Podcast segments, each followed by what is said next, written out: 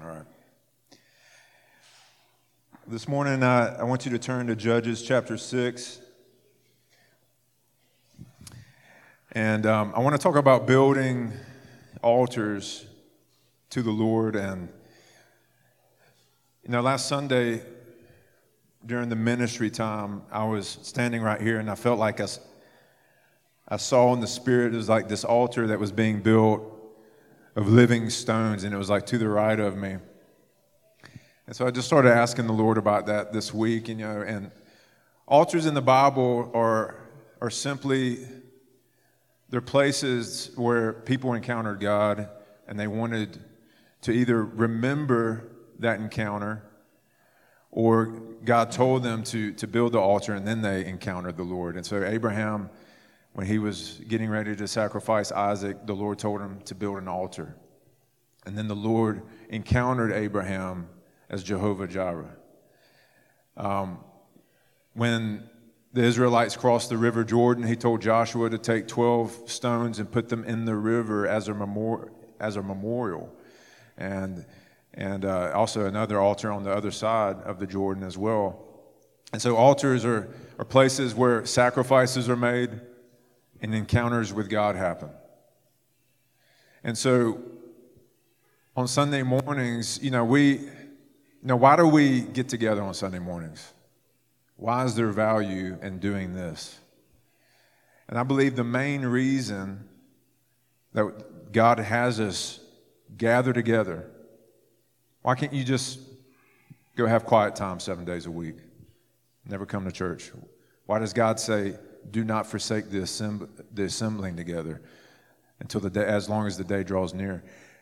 And the reason is I believe that there's encounters with the Lord that are only reserved when you're in a corporate setting like this.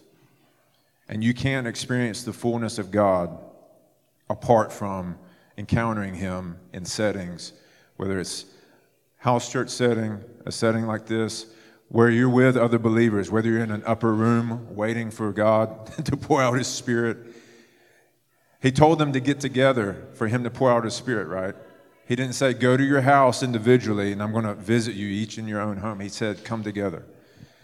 And so the reason that's valuable to God is because we also need each other. We minister to one another. We're family. Everybody in my family, the five of us, we have we all have different strengths and weaknesses. I know with without Jessica, our family would look a lot different. I mean, we'd be eating a lot more bachelor meals. You know, it'd be like, hey, there's a can of beanie weenies and there's like a half pack of saltines open, and then you can eat some cereal if you're still hungry. Okay, so like,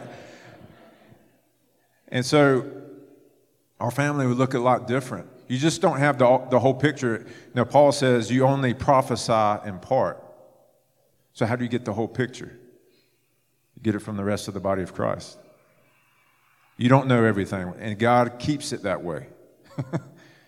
and so, this is why it's important to get together. But, um, and so there's altars, there's an encounter that God wants to give us as a family, as a church. But it only comes when we get together like this. And that's why whenever you hear of God visiting places, you know, where, you know, Toronto, happened in the early 90s, or, or Bethel, or down in Brownsville, Florida, you, you go to those places. if the, that's part of a romance is romance isn't where um, it's a one-sided relationship of one person seeking out the other. Romance is two people seeking each other out. And part of your romance and your love of the Lord is that if hey, if he's over there, if he's over that mountain, then I'm going to go over there. Right? And Jesus tells us that in Song of Songs. He's like, Follow me, my love, over the mountains and into the valleys. And at first, she's like, I'm scared. I don't want to do that. I want to stay in my house. And then it talks about him, the bridegroom, reaching through the door, and she reaches for him, and then he's not there. And then she looks for him. She can't find him, and, he, and she looks out the window, and he's, he's on the hill. He's, he's like, I'm over here. You want to come follow me? And then, then she decides to go. And so that, that's our walk with God is a lot like that, where He's He baits us with His goodness, and you're like, I got to have more of that. This is what I was born for. And then He says, if you want more, it's over there. It's through this act, it's through getting over your fears, through this act of obedience, whatever the case may be. And that's really what altars are about. It's about laying down your life as living sacrifices, holy and pleasing to God, surrendering. Fire always falls on sacrifice. And so I want to talk about Gideon because Gideon built an altar to the Lord. Gideon was, uh, it was in the book of Judges, and the, the book of Judges is about Israel going through these cycles of rebellion and deliverance. So Israel would, they forgot, when Joshua and that generation died, they turned to Baal and they turned to idols. And God would allow neighboring countries to oppress them, steal their food, burn their cities, whatever the case may be. They would cry out to God. God would raise up a deliverer.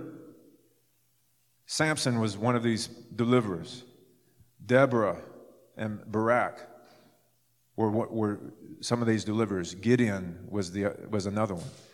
And so when the Lord calls Gideon, at this time, the Amalekites, and there's like three other neighboring countries during harvest time, they, they'd come in, and it was, you know, some scholars estimate it's like 400,000. They had like this uh, confederacy of these other nations that were just, hey, we're going to tag team and, and gang up on Israel. And so it was like, they, it said that they were like without, they're like locusts. You just couldn't count the number of them. They would come in, steal all of Israel's resources, and then leave and go back to their homes. And so every harvest time this was happening. And Gideon, when, when the angel of the Lord appeared to Gideon, he was hiding in his winepress, threshing out wheat so he could just not be seen, so they could try to have just a little bit of food. And then when the Lord appears to him, he says, The Lord is with you, mighty warrior. Now here he is, he's hiding in a wine press, he's fearful. He says, My tribe, my family, or my tribe is the least of the tribes, my family is the least in my tribe, and I'm the least of my family. he's like, I am the last guy that's good, that's fit for this job. And and the and what I love is that Gideon's complaining. He's like, he, he, he just gave him all the reasons why he's not called. And the angel of the Lord says, Go in this, the strength you have. He didn't, it was, he didn't even answer any of the questions. And God gets permission to do that. He does that all the time. Where you, you might ask him a question, he just is like, and he tells you something that may not even be related to it because he knows what's best for us. We trust his wisdom. And so, anyways, he calls up, he tells Gideon, to, uh, to call forth his brothers in Israel and, hey, you're going to, we're going to come up against the Amalekites. We're going to fight against them.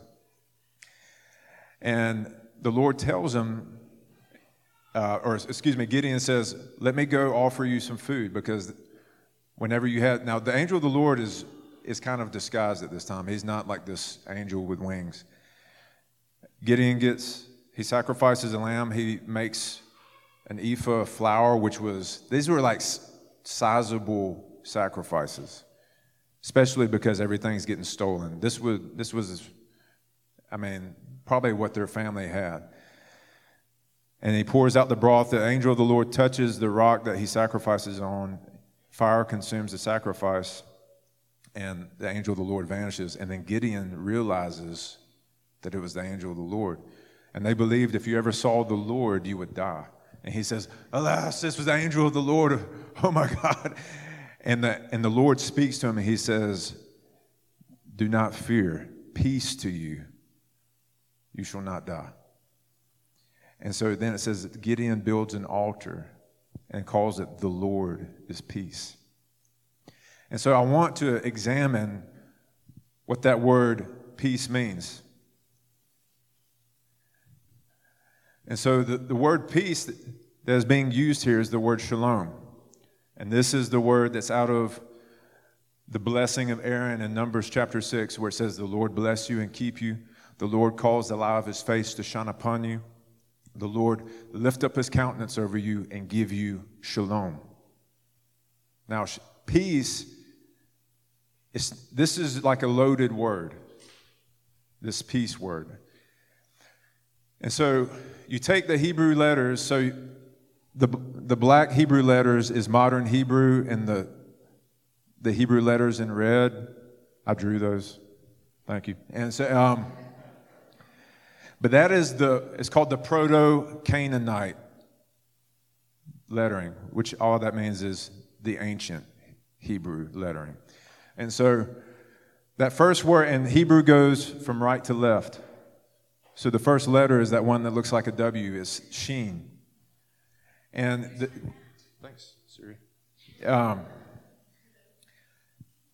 and so the Hebrew language is it's called the 3D language because it has a literal meaning. It has the symbols, the letters are symbols, and then the letters also represent numbers. And so it's, it's a loaded language, and I was, I'm, to me, I'm just like, only the Lord could create a language like that. And so this first letter, the W looking letter, is the, is the letter Sheen, and it's the picture of teeth, teeth that crush and destroy. The second letter is the Lamed, or the shepherd. It, it looks like a shepherd's staff, and it represents authority. Vav is the third letter. It's an iron nail or a hook, and it, it means it represents being connected. All right, so what is the iron nail or hook? What do you think about when you think about an iron nail? Think about Jesus being nailed to the cross, being connected to the instrument of death, the cross, right? And then meme is that last letter, and it kind of looks like waves. It represents waters. Now, it can represent waters of life, but in this case, it represents waters of chaos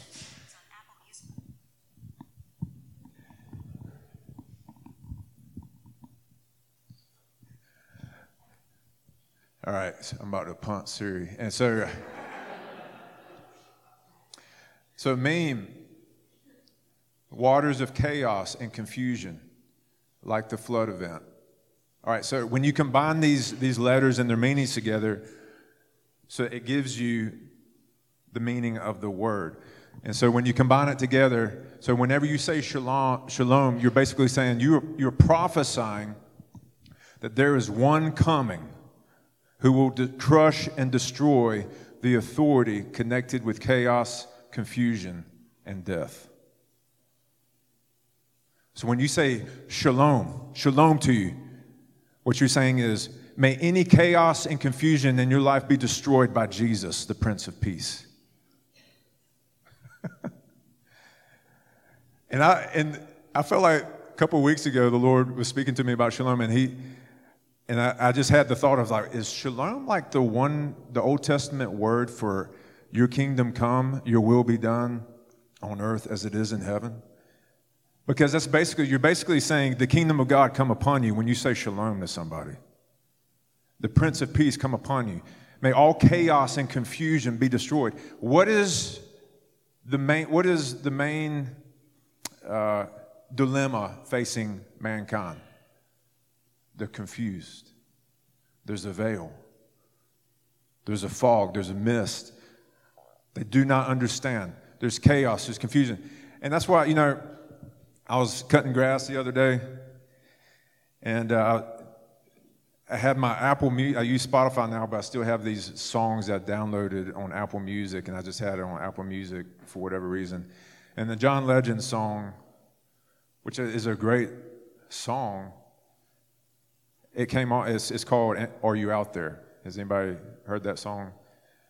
Are you out there? Don't make me sing the whole thing. No, I'm just teasing. But, um, but he's like, Are you, I'm down to believe, like, we can end hunger, we can end hate. The power's inside of you, you know, but you got to do something. That's paraphrase it.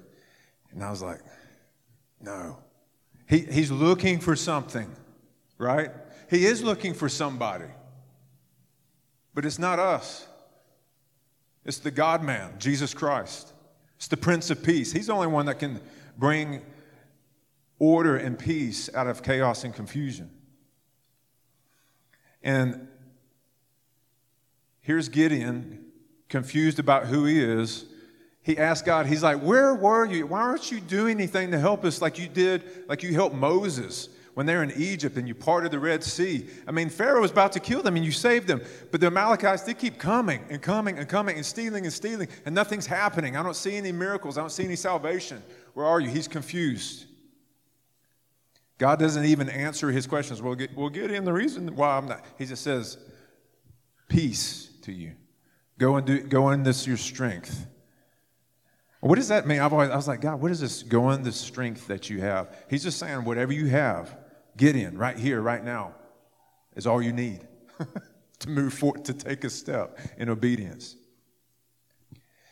And so, when you say shalom, when you pray, pray, pray shalom for people.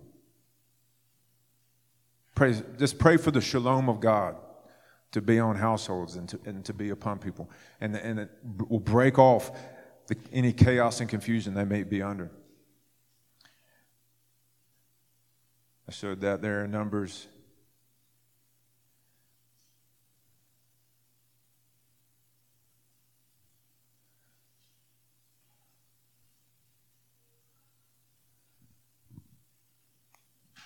So the Lord uh, said to you, Peace to you, do not be afraid, you shall not die. The Gideon, then Gideon built an altar there to the Lord and named it the Lord's Peace. To this day, it's still in Oprah's studio of the Abiezrites. Now I'm just that's where Oprah's name came from, by the way. I'm serious. And so you have altars. It represents places of worship, sacrifice, meeting with God. Abraham, Isaac, Jacob, Moses, Joshua. And God is building a, a, an altar of living stones, his people. And so 1 Peter chapter 2 says, Coming to him as a living stone, which was rejected by people, but is choice and precious in the sight of God, you also, as living stones, are being built up as a spiritual house for a holy priesthood to offer spiritual sacrifices that are acceptable to God through Jesus Christ. Now, when you build a house, the stones have to be in alignment, right?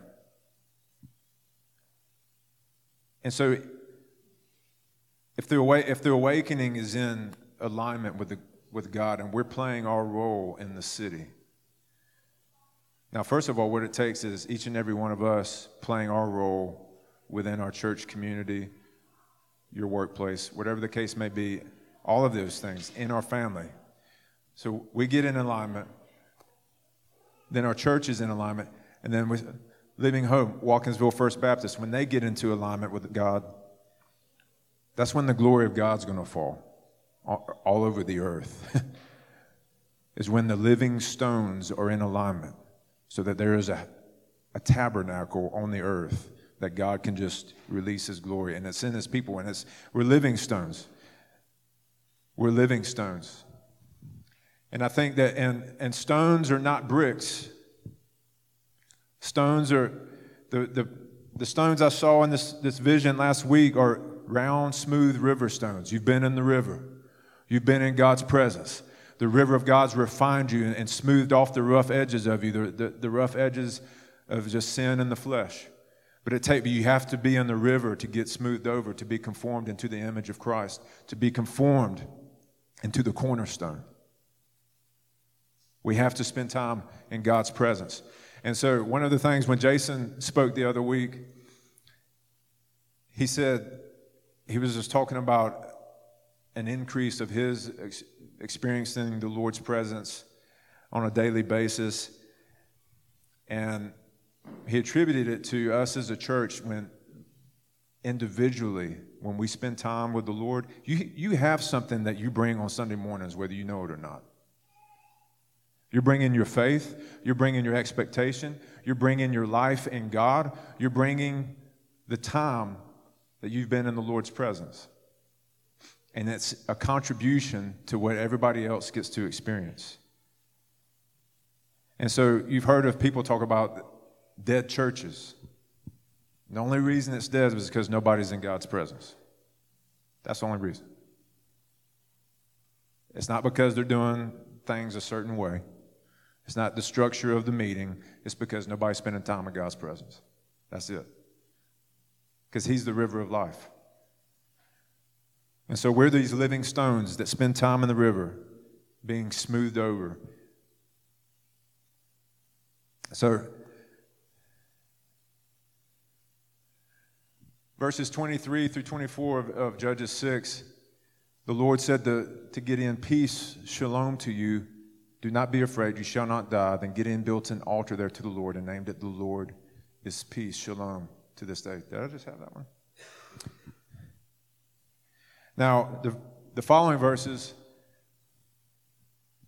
says, Now on the same night the Lord said to him, Take your father's bull and a second bull, seven years old, and tear down the altar of Baal, which belongs to your father, and cut down the Asherah that is beside it, and build an altar to, to the Lord your God on top of the stronghold in an orderly way. What does he mean? Take a second bull and offer a burnt offering with the wood of the Asherah, which you shall not cut down. And so he says to do this in an orderly way. But I want you to, to notice something. God's telling Gideon to build an altar on top of a stronghold.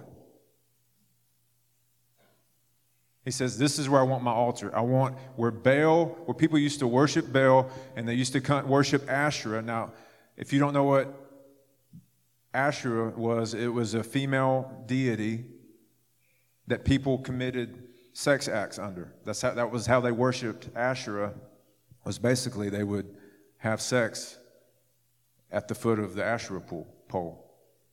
So it was a sexual immorality god. And then you have Baal, who was, he actually, the form of Baal was a bull. And I just think it's interesting that God's saying, pull down this, this bull idol with bulls. Anyways, I don't exactly know the reason behind that, but that's the facts. And so he says, do this in an orderly way. Build an altar on top of the stronghold. Now, in Deuteronomy chapter 12, there's actually instructions for how to tear down idols. So I'll just read this to you. Deuteronomy 12, verses 1 through 10. It says, These are the statutes and the judgments which you shall carefully follow in the land which the Lord, the God of your fathers, has given to you to possess as long as you live on the earth. You shall utterly destroy all the places where the nations whom you are going to, to, to dispossess serve their gods on the high mountains, on the hills, and under every leafy tree. And you shall tear down their altars and smash their memorial stones to pieces, and burn their asherim in the fire, and cut to pieces the carved images of their gods. And you shall eliminate their name from that place. You shall not act this way toward the Lord your God, but you shall seek the Lord at the place which the Lord your God will choose from all your tribes, to establish his name there for his dwelling, and you shall come there. You shall bring there your burnt offerings, your sacrifices, your tithes, the contribution of your hand, your vowed offerings, your voluntary offerings, and the firstborn of your herd and your flock. And there you and your household shall eat before the Lord your God and rejoice in all the undertakings in which the Lord your God has blessed you. You shall not do at all what we are doing here today. Listen to this. Everyone doing whatever is right in his own eyes. For you have not yet come to the resting place and the inheritance which the Lord your God is giving you. And so he gives them instructions, and, and part of it is you, you burn the asherim with fire. So what does he tell Gideon? Tear it down, chop it up, and you're actually going to burn it and use it to, to make the sacrifice. whenever Jessica and I were first married, I was, some of you know my story from the age of 7 to 23, uh, addicted to pornography and other sexual immorality. When I gave my life to the Lord, He broke that off of me, but I still had images in my mind. I was, I was having, uh, I continue to have pornographic dreams three to four times a week, even during our first week of marriage, even though I wasn't looking at pornography. And so there was like this residue that had to get off of me. I was like, and I would pray. I was like, God, what would, how do I get rid of this? And he's, and I remember when I woke up one Saturday morning, and he said, "There's idols in your house." And I said, "What? What is it?" And I had all these old pictures from college of all this, these debauchery moments. And I, and I, and I felt like he said, he said, burn it. So I took a aluminum wash tub, poured gasoline on it, burn it. And that's, and for some of you, the Lord say, may, hey, put it in the shredder. I don't know. The key is doing it in an orderly way is doing it what God's telling you to do. Why does that, why does the, why does that matter? Why could, why does having the asherim as the wood or burning the asherim, why couldn't he bury it 20 feet deep in the ground or something? It's because the Lord wants to know will you obey him? no, God, I've got a better idea on how to get rid of the asherim. I'll bury it 20 feet underground. Are you disobeying or obeying the Lord? And so just do what the Lord asks you to do. The other day, I felt like the Lord told me to tell this girl that was working at the, at the country club. I work at the country club, not a member. Uh, but, uh, hey, have you checked out Maverick City Music? And I just was like, is there anything else? And I, that was all I heard. So I just, I said, hey, have you ever heard of Maverick City Music? And she's like, no. And I said, are you a Christian? You believe in? She, she's like, yeah. I said, you need to check out Maverick City Music. It's really good. And she's like, okay, thanks. And that was it. Those little things like that matter to the Lord. And they please the Lord. And I was like, God, I, I, I did what I thought you told me to do, you know. And it doesn't have to be everybody, everybody gets slain in the spirit every time you do you, you say something to them, even though that would be awesome. Let's, let's admit that. That'd be awesome. And so, but the main thing is you want to be obedient to the Lord. So we want to build altars of His presence at home, at work, at school, and at. I was going to put dark places down. I was like, no, or the enemy territory. is like, no, he doesn't own any territory. Everything's been taken from him. He's squatting. And I've told you what squatters, I've told you my lifeguard story, right? When I lifeguarded at Hilton Head, we had squatters because I rented out umbrellas and chairs. And we had this big setup in front of the Crowne Plaza 50, 50 sets on one side, 50 sets on the other. So two chairs and one umbrella made a set. And you got, man, it was, you could, it was tough to kind of see down to the end of the line. And me and my partner, we, it's like, who's in 31A? We, is that rented out? No, that's not rented out. I go up. Excuse me, sir. Have you have you rented this uh, this set? No, I thought they were free with the hotel. No, you have to pay for those individually. Oh, really? I got paid for these? Yes, sir. I'm, I'm sorry. You're gonna have to.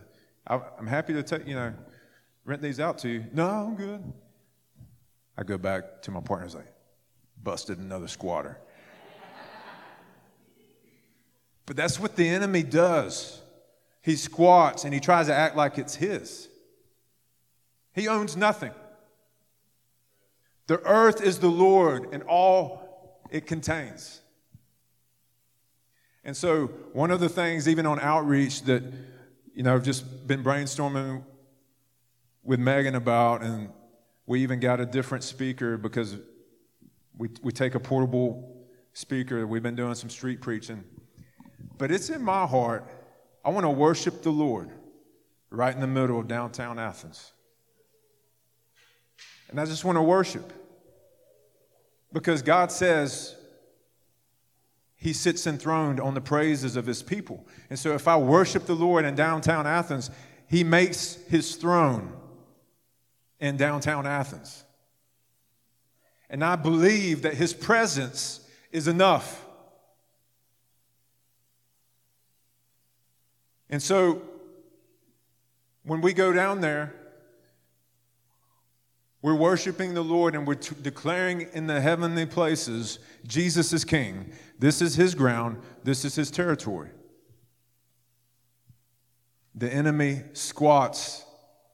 He doesn't own anything, he only steals. So anything that's been stolen, we have a right to retrieve by the blood of Jesus. Jesus paid the price. Jesus paid the price. But maybe that your workplace is dark. Maybe the enemy squ- squatting at your workplace. Make an altar there. Build an altar. Say, this is a place of sacrifice. This is a place of worship and praise to the Lord. And nobody's going to close my lips.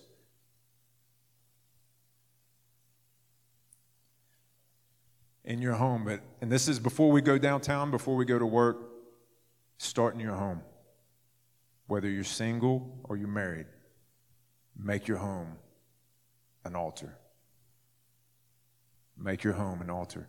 Make it where you're worshiping the Lord as a regular practice, praying, reading the Bible. It's the simple things. God uses the, weak, the simple, seemingly weak things.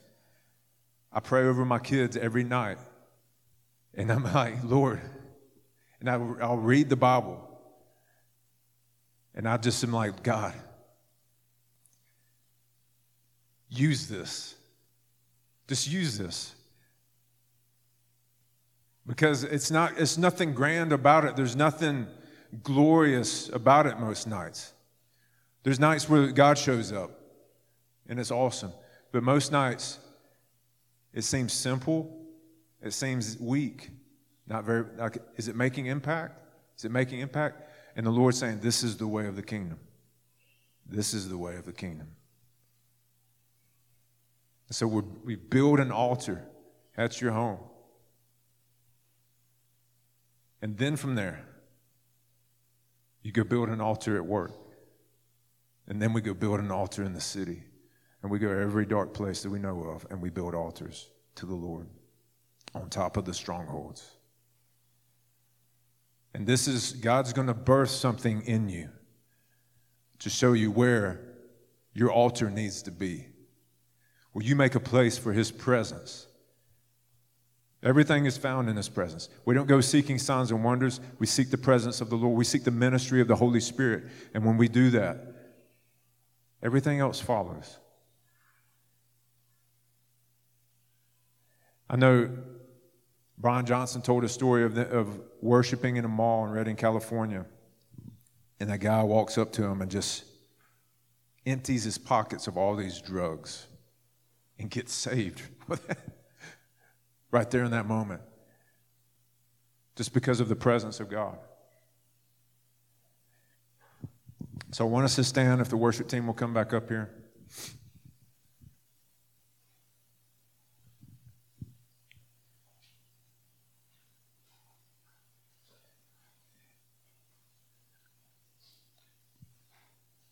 And the altars we want to build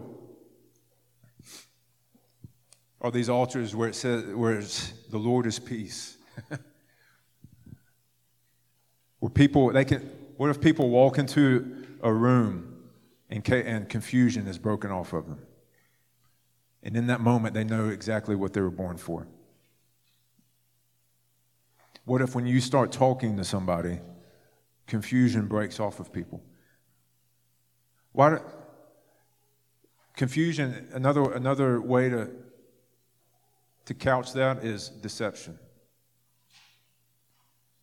So, what if you went, went up to a Mormon and, and the presence of God being on you breaks off deception, breaks off confusion?